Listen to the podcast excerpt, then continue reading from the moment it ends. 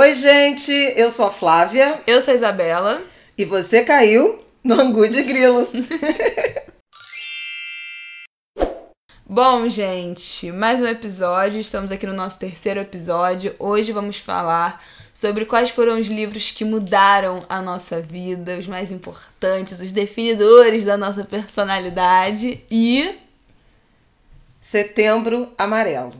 Aí um assunto sério, mas muito importante, muito relevante, porque tem a ver com diagnóstico e tratamento de transtornos mentais e com prevenção ao suicídio. Então, por favor, fiquem com a gente até o final, ouvindo tudo que temos a dizer sobre isso. Esse episódio está sendo gravado com antecedência. Hoje é dia 2 de setembro que a gente está gravando, porque nesse momento, quando você ouvir esse episódio, eu estarei no Marrocos ainda não no meio do deserto, mas a caminho do deserto. Mas o ângulo de grilo segue normalmente. Semana que vem tem de novo. E semana que vem eu estarei saindo de Barcelona e chegando na Alemanha. Então podem acompanhar a minha viagem no meu Instagram, arroba Bela Reis. E coração de mãe, como é que fica? feliz que a filha está explorando outras culturas. Não, mas sempre feliz e sempre preocupado, porque mãe é uma coisa Mãe a mãe. Hashtag Fora mãe a mãe. Normal. Vamos lá. Bom, resolvemos falar sobre livro, que é uma coisa que mais pedem, eu acho, indicação pra, pra mim na, na no Instagram. Qual livro que você tá lendo? Quais livros são importantes? Quais livros são definidores? Eu escolhi quatro livros que eu acho que foram absolutamente relevantes e que transformaram a minha vida, que foram determinantes para eu pensar da forma que eu penso, para eu me interessar pelos assuntos que eu me interesso.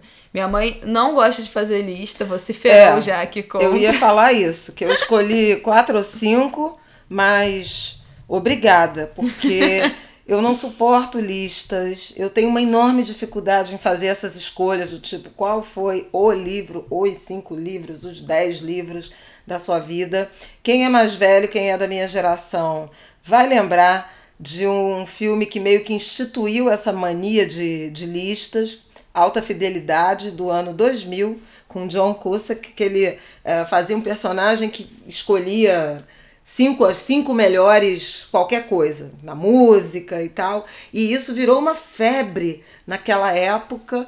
Bom deu até eu acho que no BuzzFeed é, né? ia falar acho... isso até hoje né? Talvez o, o BuzzFeed deva a sua existência a esse filme Não sei se tem alguma correlação, mas lembro que se inaugurou uma mania de lista a partir desse, desse filme. E eu tenho uma dificuldade monstro em fazer escolhas desse tipo, porque são múltiplas influências, tem a ver com momentos de vida, mas enfim, disciplinada que sou, minha chefe aqui, é, ultra jovem, determinou e eu fiz uma seleção com base em algumas memórias afetivas e de identidade também, de construção de identidade. Quando a gente for falando, eu acho que vocês vão entender.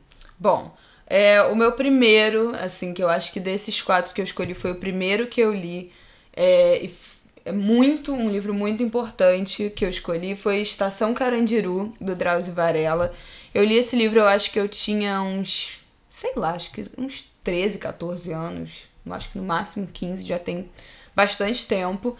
E esse foi um livro que abriu muito a minha cabeça é, para a violência policial, para como funciona a, a lógica da estrutura da segurança pública, da violência, é, e como sistema isso carcerário, do sistema né? carcerário, como isso é um projeto de Estado, assim, como, como isso não é um acidente, como isso é uma lógica, essa é uma lógica muito pensada e muito bem estruturada é, para os presídios serem uma, sei lá, um moedor de gente.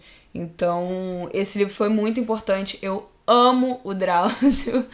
Essa, é. Nessa época eu ainda queria fazer medicina, então eu tinha uma. Eu, depois desse livro, eu fui lendo vários livros dele. Eu li o Por um Fio, que, que é um, também um livro maravilhoso, mas aí já fala da, da medicina, do exercício dele, da medicina é, com a oncologia e das, das vidas que tem ali aquele prazo, entre aspas, é, determinado. E eu fiquei muito, muito fã dele a partir de Estação Carandiru, que eu acho que é um livro muito importante é, para que eu fale desses temas e que eu me interesse por esses temas hoje. eu tenho uma admiração também profunda por Dr. Drauzio.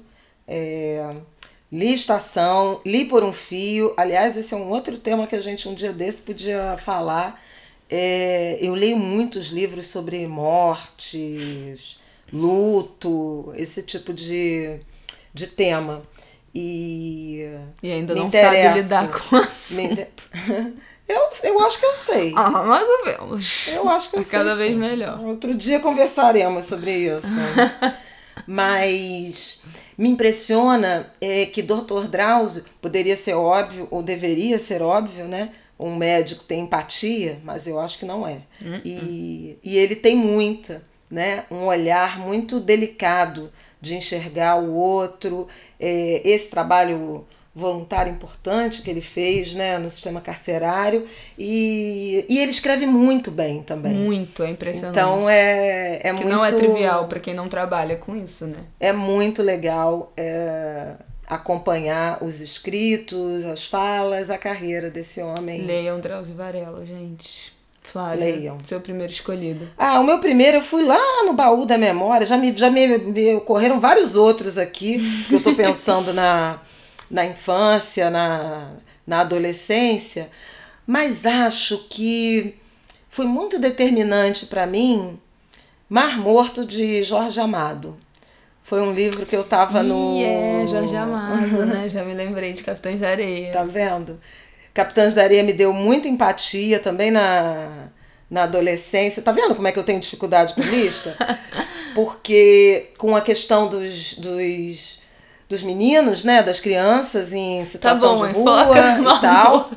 É, Mas isso vai desaguar numa jovem repórter que foi eh, espontaneamente, não por estar cobrindo, assistir à missa ah, pelas vítimas da chacina da Candelária.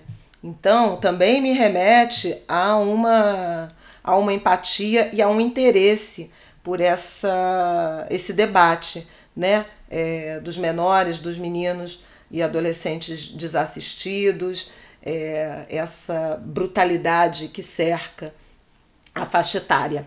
Mas Mar Morto é, é, é porque eu me lembro, talvez ali tivesse um pouco da origem da minha vocação jornalística ou literária, modestamente. Eu lembro que eu li esse livro no primeiro ou no segundo ano do ensino médio, por determinação lá da grade curricular, e a minha professora de português, Magali, ela gostou tanto da minha redação, da minha resenha sobre o, sobre o livro, que ela leu um pedaço para a turma inteira e falando assim: vocês conseguem imaginar a emoção que essa literatura, que esse livro despertou nessa moça para que ela tenha escrito com tanta beleza? E, e tem um pouco no, no, no Mar Morto o, o realismo fantástico, né, que gostam de chamar, da mistura da, da cultura popular, da religiosidade. Do Brasil com né? o Egito. É, é esse Brasil encantado é, que, que me é, até hoje, muito sedutor e muito fascinante. Então, por isso que eu lembro de Mar Morto, Lívia, Guma e Minha Mãe Iemanjá. Bom, é, Jorge Amado me lembrou Capitães da Areia que eu li na escola. Foi um livro marcante. Não vou dizer que foi um livro que mudou a minha vida, mas foi um livro que eu gostei muito de ler. Minha segunda escolha foi O Abusado, do Caco Barcelos, é, que é um livro, é uma biografia que o Caco fez do Marcinho VP, que foi um dos maiores traficantes, dono do Morro Dona Marta, é, aqui na, em Botafogo, na zona sul do Rio. E o Caco fez uma biografia dele que vai desde a infância, é, o momento de auge dele. O livro é enorme, tem umas 700 páginas, eu acho. E, e o Marcinho, ele foi preso? Eu já não me lembro mais. Foi. É, e aí o livro é toda essa história dele. E foi o primeiro livro que eu acho que me despertou. Apesar de eu ter lido já depois de ter lido Estação Carandiru, Estação Carandiru é um livro muito generalista, né? Não, não aprofunda tanto assim na vida daqueles dos homens que estão presos. Mas o O Abusado é um retrato muito, muito, muito profundo da vida daquele cara. Então eu acho que foi o primeiro livro que me despertou de que, ei, talvez essa vida não seja uma escolha, né? Necessariamente. As pessoas não estão é, no tráfico e exercendo funções ilegais porque elas quiseram e porque um belo dia acordaram com vontade de transgredir, cometer crimes, correr risco de vida, correr risco de ser preso. Então, esse livro me, me abriu muitos olhos para esse outro lado, de o que, que estão fazendo aqui, é todo mundo ser humano, tem família, tem, tem muita fé por trás. Isso era uma coisa interessante, que ele conta que o Marcinho VP ele ia, quando ele tinha que se esconder no meio da mata, ele sempre levava vela e um São Jorge que ele tinha. E, e ele tinha, ele frequentava terreiro. E, e é muito louco você pensar que hoje em dia é, a gente vê direto casos de intolerância religiosa, né, de traficantes que não deixam mais as pessoas usarem branco, que expulsam os terreiros das favelas, e ele era ele era frequentador, Marcinho VP era macumbeiro, e, e fugia, se escondia na mata e acendia vela no meio do mato, é, pedindo proteção. Então, enfim, esse livro também foi muito marcante para mim, também despertou muito meu interesse nesse debate de segurança pública é, e de tudo que envolve esse universo. E é um livro que eu gostaria já de ter relido, ainda não reli, é muito grande, mas vale muito a pena. Eu acho que eu lembro que eu li em tipo dois, três dias, assim, eu acho que eu tinha 15 anos quando eu li. E é um livro que você, é, você devora, porque é absurdo. O Caco também é muito incrível, é um jornalista muito incrível, que é o do que faz o Profissão Repórter. É, exatamente. Eu ia uh, comentar isso. O Caco é um jornalista, nossa, brilhante e que produziu livros, é, reportagem com de grande qualidade. O Abusado é um deles, mas o Caco é autor também de Rota 66 que eu não li ainda, tenho muita vontade é, de ler. E que foi um livro absolutamente relevante para entender uh, a atuação uh, da polícia né, de, de São Paulo e da violência policial uh, em São Paulo. Ele chegou, inclusive, a sofrer ameaças e saiu do Brasil por um tempo em razão disso.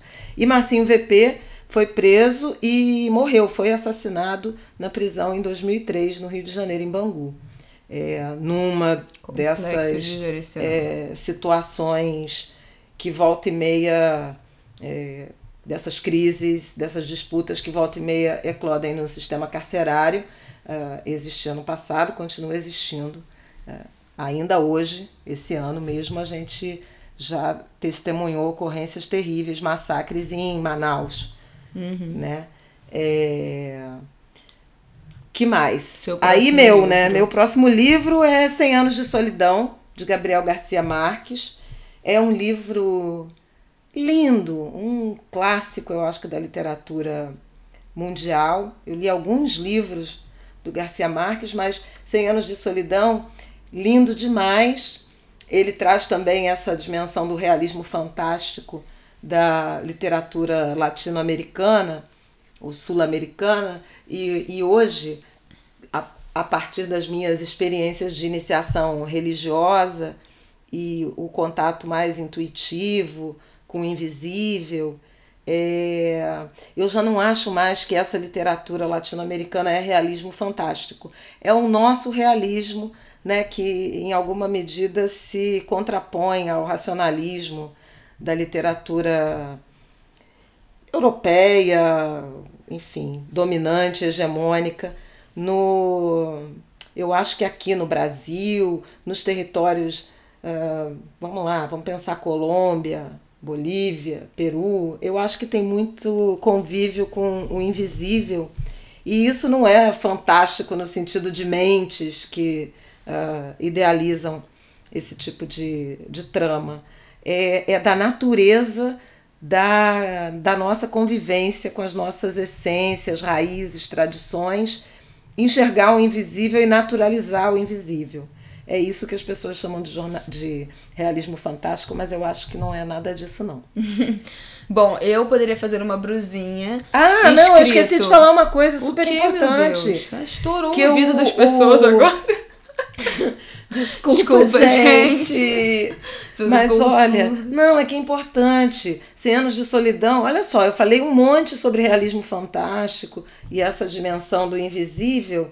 E eh, eu tenho uma, até hoje, dentro do meu livro, um esquema, uma árvore genealógica para compreender o livro e as gerações que iam nascendo. Eu fiz com régua, um monte de quadradinho, quem casou com quem, quem era pai de quem, não sei o quê. Um esquema que eu guardava dobradinho para não perder o fio da meada da trama do livro. Então, embora fosse uma obra do suposto é, realismo fantástico, tinha um lado super cartesiano, que é fazer uma representação gráfica daquela família e das diferentes ah, gerações. É, a louca do infográfico. Desde sempre. Bom, eu poderia fazer uma brusinha escrito Eu não li os clássicos, porque eu não li os clássicos. E eu parei de achar isso um desvio de caráter, entendeu? Uma falha na minha formação, porque eu estava lendo outras coisas, eu estava lendo outros livros que para mim eram mais relevantes, então eu não sou mais uma pessoa tão constrangida de que não li os clássicos. Eu acho que eu só li dos clássicos, o, só li Dom Casmurro, que aí podemos abrir um parêntese, Flávia. Traiu ou não traiu? Ah, eu acho que não. Claro que não. é um louco. Gente, olha, sem comentários. Sem, com- tá decidido, não vai ter debate, porque aqui é a ditadura do oprimido.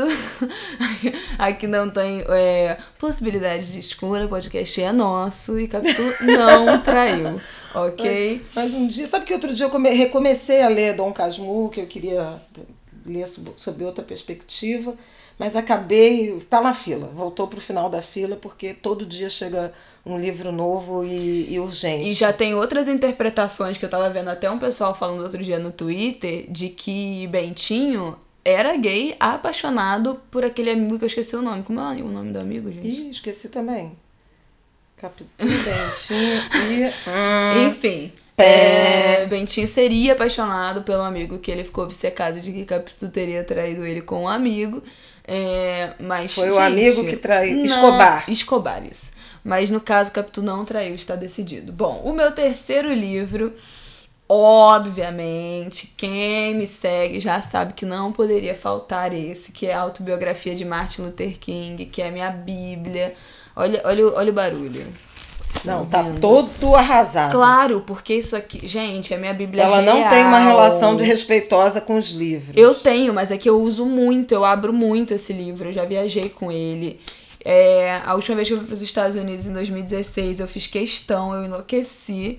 Falei, mãe, adia minha passagem, eu vou para Washington. E aí eu cismei que eu ia para Washington e fui, é, principalmente para ir no Lincoln Memorial, que foi onde o, o Martin Luther King fez o discurso do I Have a Dream. E eu levei o livro para lá e eu anot copiei no- o discurso inteiro no meu celular. E quando eu fui, eu reli lá do lugar, tenho foto é, com o pé em cima de onde ele fez o discurso.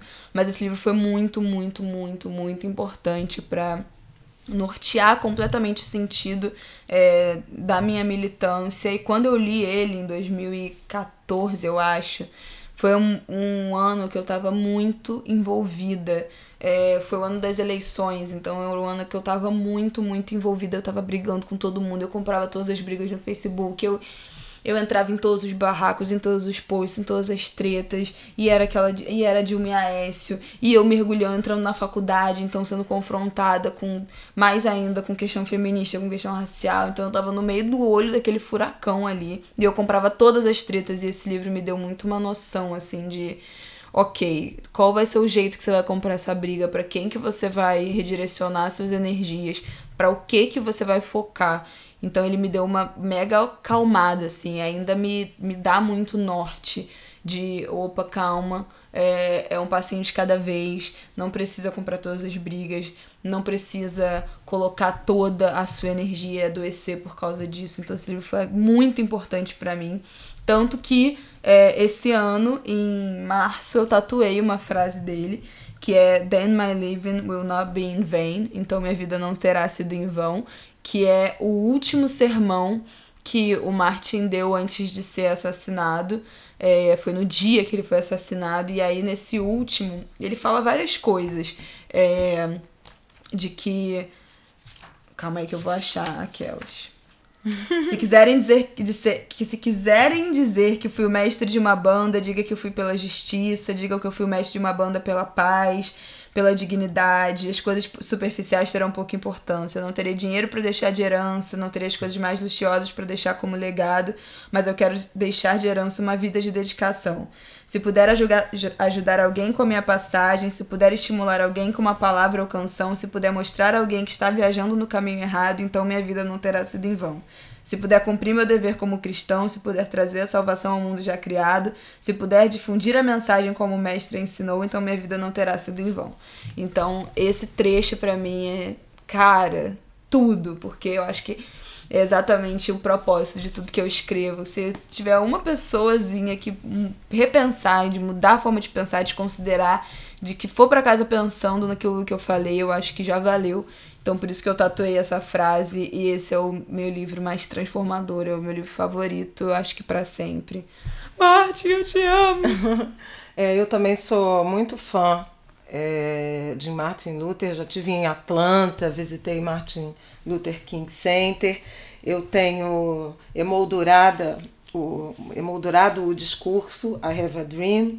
E, curiosamente, esse livro que a Isabela está citando, que tem uma tradução em português feita pelo. A edição em, em português foi traduzida pelo Carlos Alberto Medeiros, querido amigo e, e grande estudioso.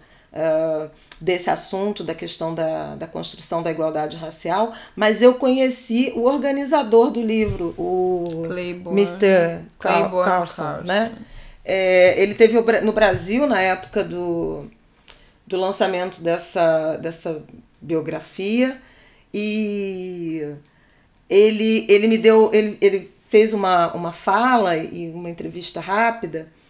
Eu até escrevi uma coluna na época e a pergunta era o que que o que que Martin ele achava que Martin Luther, porque ele foi contemporâneo de luta, acharia desse momento, né, global. Ainda era um momento, uh, se não me falha a memória, no governo Obama, quando esse livro foi lançado. Uhum. Ainda assim, havia muitas queixas, né? Eh, da população negra americana em relação à desigualdade que aumentou, a violência policial é uma realidade que a gente já citou aqui, mas é também nos Estados Unidos, não à toa surgiu o movimento Lives Black Lives Matter. E ele disse que Martin, se vivo, é, estaria ocupado com o fundo do barril.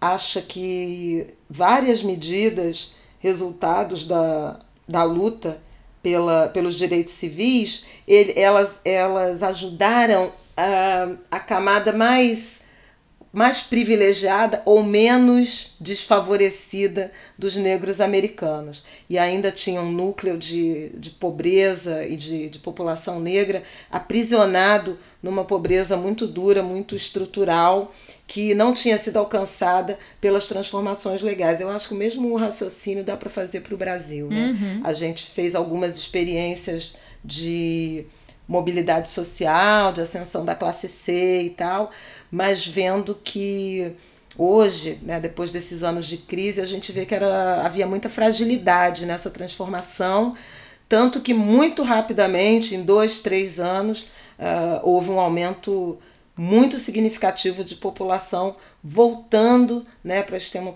extrema pobreza, para miséria. Então é um livro interessante. Já que a gente entrou no tema racial, meu terceiro livro, é, e esse foi realmente muito decisivo na minha percepção ou construção de identidade negra, que é o Rediscutindo a Mestiçagem no Brasil, do professor Kabengele Munanga ele ainda vive, atua, dá aula, mora na Bahia, dá aula, se, não me, se eu não estou enganada, na Universidade Federal do Recôncavo Baiano, mas já teve também na Universidade Federal da Bahia. E, e foi um livro que é, foi muito violento para mim, né? Foi o livro que me, me apresentou a ideologia do embranquecimento no Brasil e e essa consciência né, do ser mestiça e, em alguma medida, se prestar, né, é, ou ser produto dessa ideologia, é, no primeiro momento me, me, trouxe um choque e uma, e uma tristeza muito grande, mas é, eu acho que mais fortemente eu é, abracei, assumi essa identidade negra e, e acho que é um livro que tem tudo a ver com o que eu sou hoje. Você leu ele com quantos anos? Já adulta, já, já jornalista formada.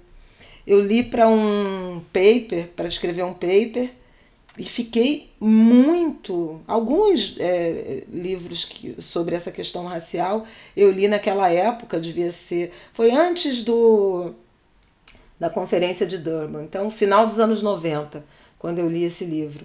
Mas esse Tornar-se Negro, da Neuza. E eu já era. Então já era nascida. É, você já, já era nascida.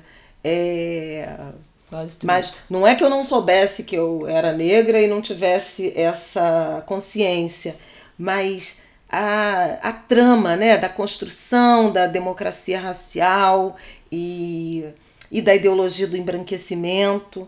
Uh, muitas frases que eu ouvia na infância, na minha própria família, pela minha mãe, elas fizeram muito sentido né, como construção política. Foi um livro muito importante eu encontrei o professor nesse, esse, neste ano de 2019, o prêmio DBR que eu ganhei no jornalismo, ele ganhou né, como intelectual negro. E foi muito emocionante é, encontrá-lo, abraçá-lo, tirar foto, assim, porque ele, enfim, obviamente não sabia, mas tinha uma, uma tem né, uma influência na minha construção de identidade, no meu ativismo muito importante.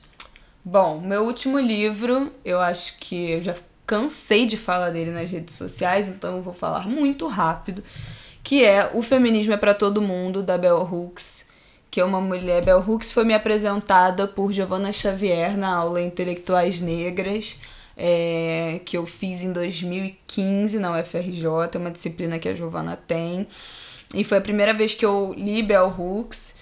Mas esse livro eu li esse ano e foi assim transformador no meu jeito de pensar, encarar o movimento feminista. É, eu concordo com absolutamente tudo. Meu livro está todo marcado, todo dobrado, porque assim, tudo que ela fala é sensacional. A parte que mais me tocou, eu gravei um vídeo no YouTube sobre isso.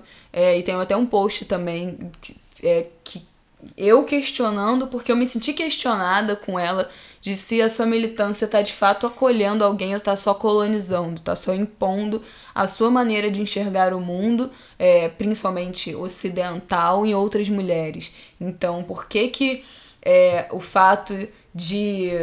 Ai, eu esqueci qual é o exemplo que ela usa. Que é, ela usa um exemplo, ela fala da mutilação clitoriana em mulheres em alguns países da África, e ela fala por que, que isso é mais violento e bárbaro do que a gente fazer mil cirurgias plásticas aqui no Ocidente? Por que, que o nosso olhar enxerga a barbárie em povos africanos e do Oriente Médio, que a gente tem essa obsessão com, com burca, é, com véu e tal, e existe um movimento forte de mulheres e, e de islamismo feminista, por que, que a gente tem essa obsessão é, com, com impor a nossa visão do que a gente considera que é melhor enquanto mulher feminista do Ocidente, de que a nossa vida seria mais evoluída e que a gente precisa ensinar a essas mulheres o que elas precisam almejar de realidade é, enquanto mulher. E aí isso foi para mim tipo, caralho, mano.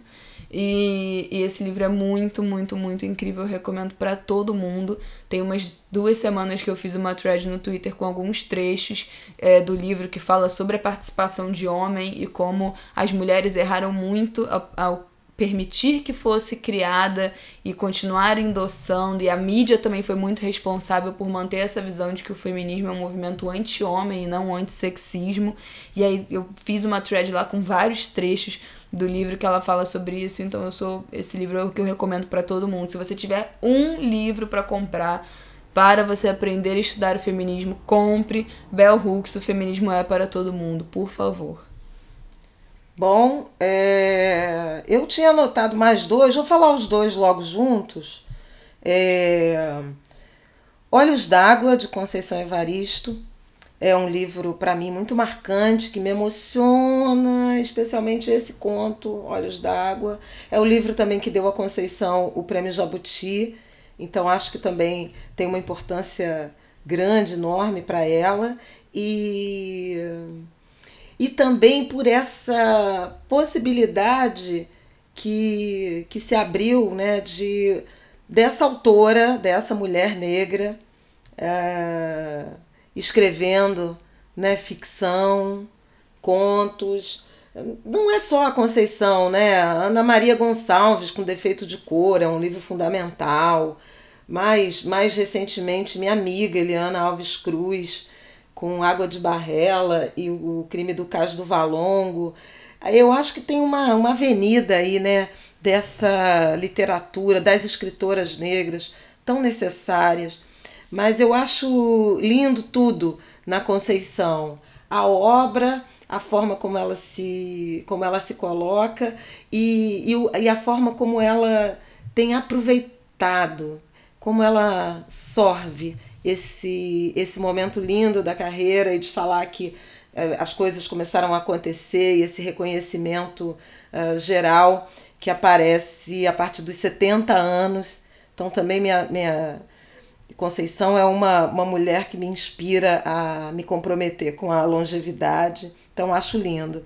A outra, o outro é aí poesia numa hora dessas é, é um livro chamado Poemas, que é uma espécie de antologia da Flor Bela Espanca, que é uma poeta portuguesa, muito, muito melancólica, sofrida. Socorro, Marília Mendonça dos poemas. Não, a cara de uma determinada fase da minha vida, especialmente o fim da adolescência, Nossa, em que eu basicamente sofrência. chorava por amor. Nossa, Meu Deus do céu. Eu tenho uma um gozo pelo sofrimento amoroso, por esses dramas românticos. Nossa, e gente. Flor Bela me, Flor Bela me, me saciava. Sem tempo e, e esse foi um livro que ele ficou por muito tempo com a minha mãe, que também gostava muito de poesia, gostava Demais. muito de declamar.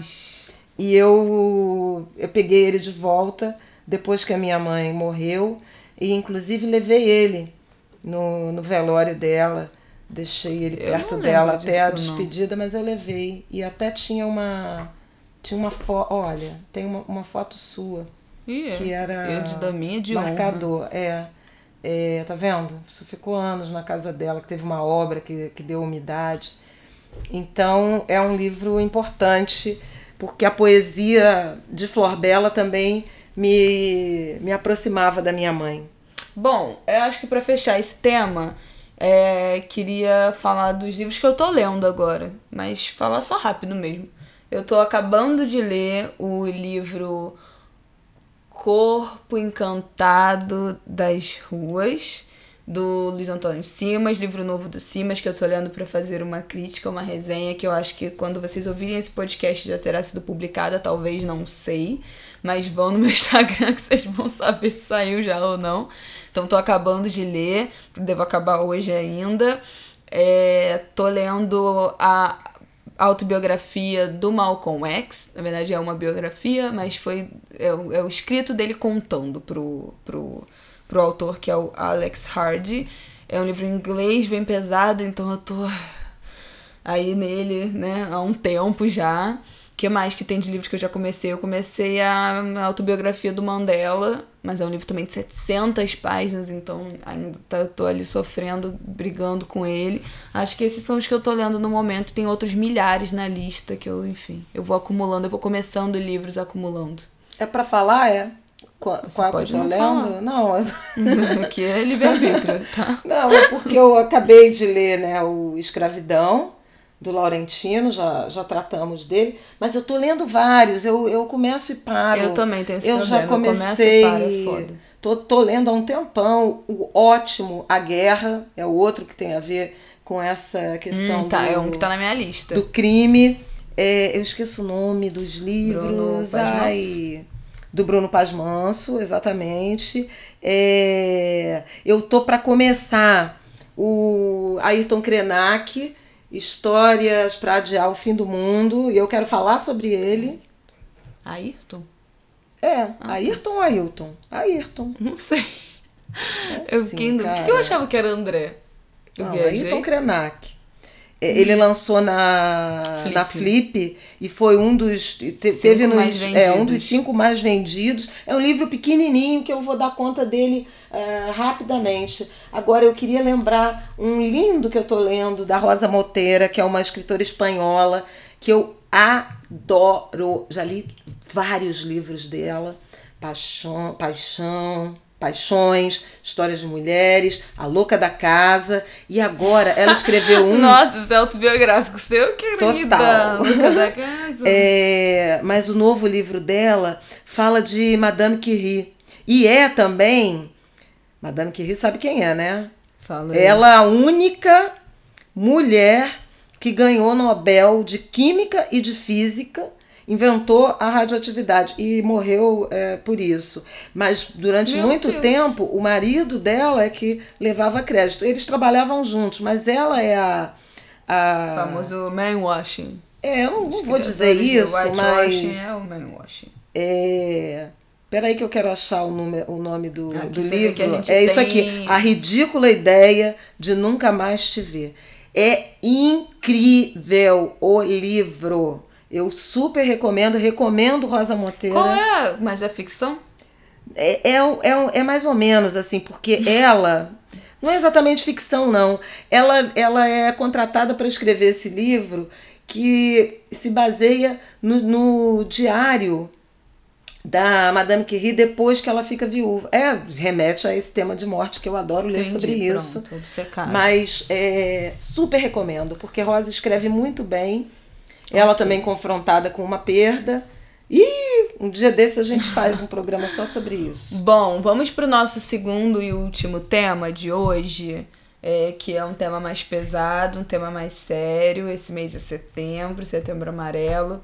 É, e a gente queria falar de prevenção ao suicídio que é um tema que a gente tem ficado próxima, né, nos últimos anos. Eu acho que foi em 2018? 17, 17 final já tem de 2017. Isso tudo que a gente tem. organizou uma roda é, para falar de suicídio no Complexo do Alemão, junto do Raul, teve representante da CVV, é, da Associação Brasileira de Psiquiatria. De psiquiatria. E eu tenho alguns dados aqui que eu acho importante para a gente falar desse tema e não falar só no lugar do achismo, falar também sobre estatística. Esses dados são todos da Associação Brasileira da, da Sociedade, é, não é da Associação Brasileira de, de, Psiquiatria, psiquiatria, e é uma Conselho cartilha com o Conselho também. Federal de Medicina. Então são dados que eu peguei dessa cartilha que tem no site da ABP. O Brasil tem em média 30 suicídios por dia. E é bom dizer que muitos suicídios não são enquadrados como suicídio, né? Isso foi uma coisa que, o, que, que a gente falou muito nesse dia do, do alemão, que às vezes tem coisas que não são enquadradas. Por exemplo, pessoas idosas que dependem de remédio, ou de pressão, é, remédio de coração, e aí param de tomar remédio. O suicídio em pessoas idosas tem um número altíssimo, e aí param de tomar remédio, mas isso não entra na estatística do, de suicídio. Pessoas que tentam se matar dirigindo, é, batem, entre aspas, propositalmente com carro. Isso não entra na estatística de suicídio. Então, esse número é muito subnotificado. Tem muitos também que não são investigados é, pelos legistas por perícia pós-morte. Então, a média do Brasil de, que é notificado o suicídio é de notificação obrigatória é, para o Ministério da Saúde. Então, são 30 por dia. É, Estima-se que 50% das pessoas que conseguem se matar já tinham tentado anteriormente. Isso. Então, se você conhece alguma pessoa, se você é uma pessoa que já tentou o suicídio, é muito importante que você busque, procure é, é, tratamento médico com psiquiatra e acompanhamento psicológico. Se você conhece alguém que já tenha tentado suicídio, é muito importante que você ajude essa pessoa a buscar esse tratamento, porque em geral tenta-se de novo. Mais de 90% dos transtornos psiquiátricos. Não, calma aí mais de 90% das pessoas que tentam suicídio têm transtornos psiquiátricos. É, cerca de 96%. Transtornos esses: depressão, transtorno bipolar, alcoolismo, dependência de drogas, transtorno de personalidade e esquizofrenia. Então, é, em geral, as pessoas que têm algum transtorno psiquiátrico são as que mais tentam suicídio. 17% da população brasileira já pensou em tirar a própria vida. Gente, isso é muita coisa. O Brasil tem agora 210 milhões de pessoas. Então é muito importante. O número do CVV, que é 188. 188. Agora a ligação. Sigla, meu Deus? É... Centro de Valorização, Centro de Valorização da, vida. da Vida. É uma, uma instituição de voluntários que são treinados para uh, tirar, digamos assim, uh, essas pessoas uh, do, do, momento de crise, né, do momento de maior desespero, mas o atendimento, a atenção do CVV não elimina a necessidade de acompanhamento psicológico ou psiquiátrico. Fundamental é observar, né, é observar e ter empatia, entender que a dor que, que se sente é, uma pessoa deprimida ou com essas outras características, esquizofrenia, bipolaridade, dependência química, é, essas dores, essa sensação de de fracasso, de, de, que se, de que se é inútil, de que se está atrapalhando. esses são sintomas, não é drama barato, são condições. Não é querer é, chamar atenção. Não é chamar atenção. Gente, eu ouço muito isso de, ah, mas a pessoa não está querendo chamar atenção? Não. Depressão é uma doença, tão doença quanto dor de barriga, tão doença quanto dengue, chikungunya, é, dor de cabeça, braço quebrado. Precisa de médico, precisa de psiquiatra, muitas vezes precisa de remédio mesmo para ser medicalizado. Não tem essa de que, ah, vai curar depressão porque é falta de Deus, então vai curar na igreja, ou então que, ah, não precisa estar mais com os amigos, precisa estar mais com a família, ou então de que, ah, não é porque você está muito nesse celular, muito na internet. Não, transtornos psíquicos precisam muitas vezes de medicação. Medicação é uma doença. É, e, e para finalizar, eu acho que é super importante pensar em grupos, né? É, existem grupos grupos de eh, sociais que são particularmente alcançados, né? por essa epidemia, dá para falar em epidemia, uhum. não só brasileira, nacional, Mundial. como global. É, historicamente eram os idosos, né, o, o grupo mais uh, vulnerável uh, de, a ocorrências de, de suicídio, mas nos anos recentes tem crescido muito o número de casos entre jovens entre jovens da, das comunidades, né, dos grupos LGBTI, exatamente por conta uh, da LGBTfobia. Então é importante prestar atenção nisso. A indígenas também, em razão uh, da, da brutalidade né, do ambiente, da perseguição, uh, em muitos casos de falta de perspectiva. Também é, são grupos populacionais que têm uma incidência alta de suicídio.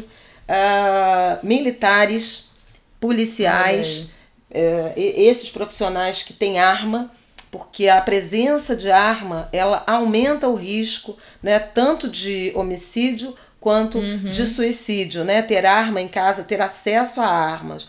Também há, há ocorrências uh, com aumento em áreas que foram varridas por, por catástrofes. Então, é, há estatísticas, por exemplo, de um aumento grande de suicídios depois daquela tragédia da, de Santa Maria, o, o incêndio da Boate Kiss, que deixou mais de 240 pessoas mortas.